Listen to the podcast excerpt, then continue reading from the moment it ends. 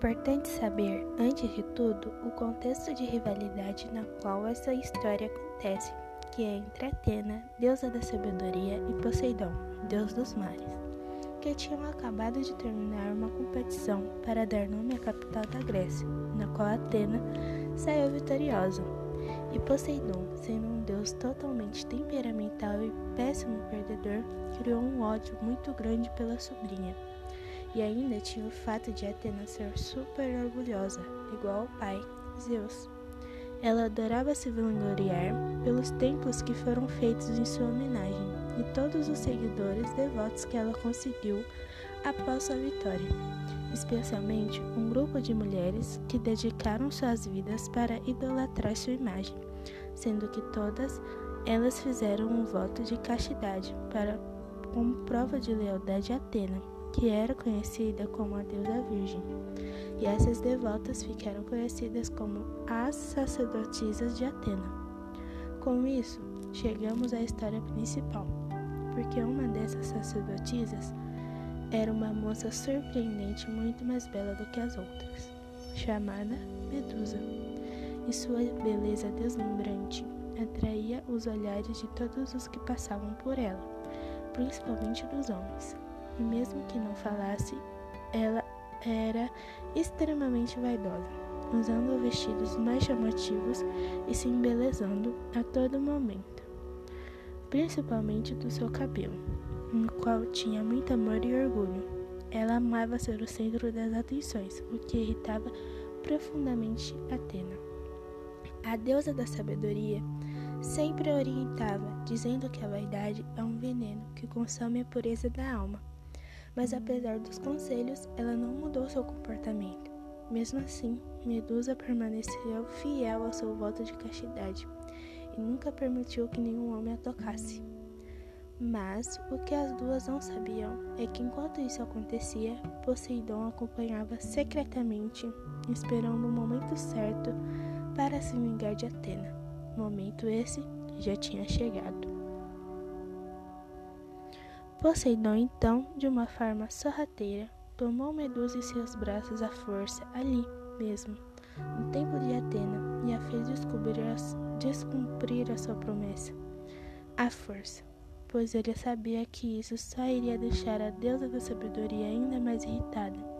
Após esse ocorrido, não demorou muito para que rumores começassem a se espalhar, sendo que a maioria das pessoas colocou a culpa em Medusa dizendo que ela queria que isso acontecesse e que ela tirou prazer desse ato.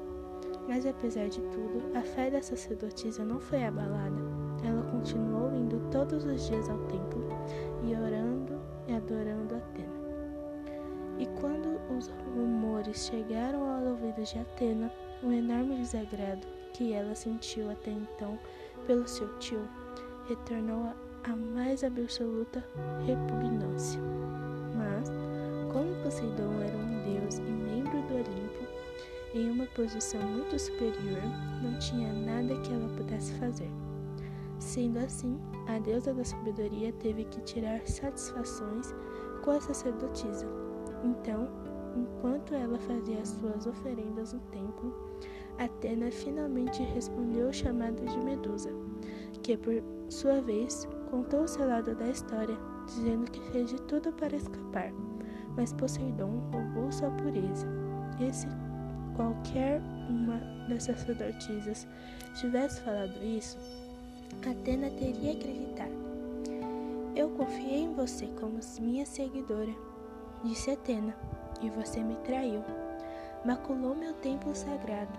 Preferiu sucumbir aos prazeres da carne ao invés de honrar seus votos comigo. A vaidade é um veneno, Medusa, e você não é nada mais que uma cobra. Adorava ser o centro das atenções, não é?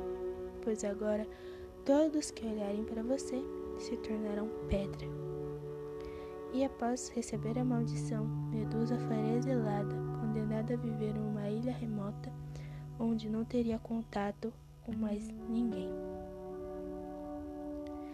Assim, alguns anos depois, aconteceu o que, Perseu foi desafiado a ir combater e matar Medusa. Ele conseguiu, cortando sua cabeça. Após a morte de Medusa, Poseidon vai ao encontro de Atena e, na maior arrogância do mundo, fala toda a verdade sobre o que fez com a sacerdotisa, o que imediatamente deixa Atena desesperada, em prantos por tudo que ela fez com a sacerdotisa. Então, alguns momentos se passaram e entre suas lágrimas, ela olha para o seu tio, sentado à sua frente, e pergunta: Por quê? Poseidon ri e fala: Você sabe o que separa um símbolo de justiça e integridade como você de um ser caótico como eu? Um dia ruim. Só isso foi necessário para que você arruinasse a vida completamente inocente e que não fez nada além de idolatrar e de te dizer a verdade.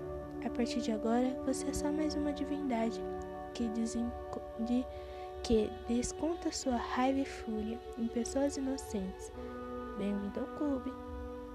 Após recompor-se, Atena recupera a cabeça de Medusa com Perseu e a coloca em seu escudo, como um lembrete eterno de seu maior arrependimento. A moral da história é que a sabedoria mais valiosa é a capacidade e a humildade de admitir e aprender com os próprios erros. O que também deixa a história mais triste é que quando Perseu matou Medusa, ela estava grávida do abuso de Poseidon. Poseidon, que é o deus tanto dos mares como também o deus dos equinos, deixou dessa união Pégaso, o cavalo alado, que é o mais icônico da mitologia grega. E essa foi a história de hoje. Espero que tenham gostado.